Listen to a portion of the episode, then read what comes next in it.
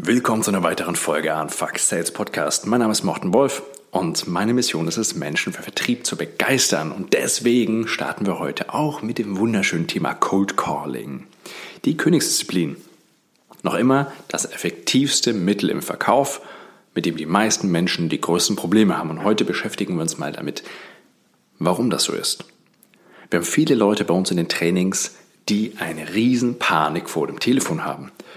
Und ich denke mir immer, ganz ehrlich, wenn du im Vertrieb arbeitest und Probleme mit dem Telefon hast, ist das ein absolut wichtiger Punkt, an dem du arbeiten musst. Du musst komfortabel mit dem Telefon werden. Heißt nicht, dass du ab jetzt nur noch Kaltakquise übers Telefon machen sollst, nicht das Ding, aber du musst eine extreme Leichtigkeit entwickeln, wenn du das Telefon in die Hand nimmst. Viele haben dickes Problem damit. 100 Leute pro Tag mein Produkt andrehen? 100 äh. Leuten sagen, wie toll ich bin.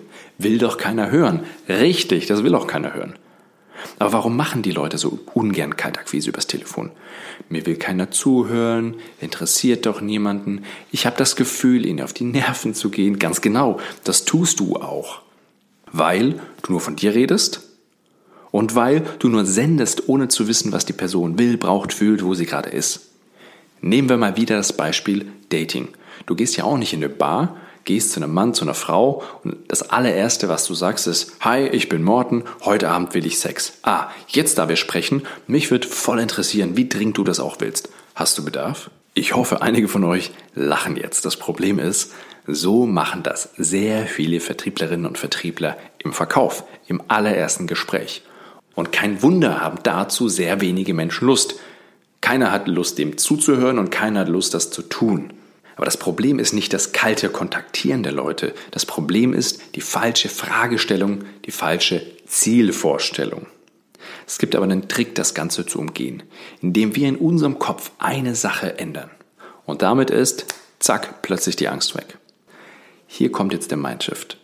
Es geht nicht darum, 100 Leute anzurufen und ihnen zu sagen, dass du bereit bist, etwas zu verkaufen. Es geht darum, 100 Leute anzurufen und zu verstehen, ob sie ein Problem haben, das du lösen kannst. Punkt. Das ist es. Darum geht es. Du qualifizierst deine Prospects. Natürlich brauchst du eine Antwort auf die Frage, ja, worum geht es denn überhaupt? Klar, du brauchst einen kleinen Pitch. Mir geht es hier um deine innere Einstellung. Hast du das Gefühl, du musst jetzt Leute anrufen, um ihnen zu sagen, wie toll du bist, wie toll dein Produkt ist? Falsch, wird richtig schwer. Wenn du dir aber sagst, ich rufe die Leute jetzt an, um sie zu fragen, ob sie ein Problem haben, dann wird es dir deutlich leichter fallen. Also Vorschlag, wenn du das nächste Mal deine Kaltakquise startest. Tag 1 sagst du dir, heute rufe ich 50 Leute an und sag ihnen, dass mein Produkt mega geil ist.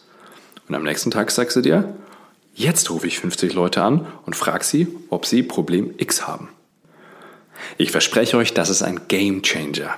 Zum einen ist es viel leichter für euch, weil ihr entspannter seid. Aber ich wette, dass ihr von den 50 Leuten an Tag 2 deutlich mehr Conversion bekommt als bei Tag 1. Allein die Art und Weise, wie ihr das Gespräch aufnehmt, wird sich drastisch ändern.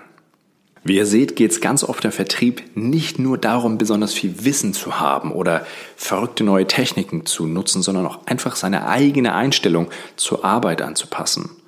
Genau das machen wir in unseren Trainings auch als Teil der ganzen Module, ist die Art und Weise in deinem Kopf, dich darauf einzustellen, was deine Arbeit ist und was du von der anderen Person möchtest. Ich bin sehr gespannt, wie ihr das für euch umsetzt und ich freue mich total auf euer Feedback, wenn ihr wirklich mal diese zwei Tage Tests macht. Schaut, wie viel Conversion kommt bei Tag 1, Tag 2 raus, meldet euch bei mir und ich würde mich total freuen, wenn das bei euch geklappt hat. Und ansonsten hören wir uns nächste Woche.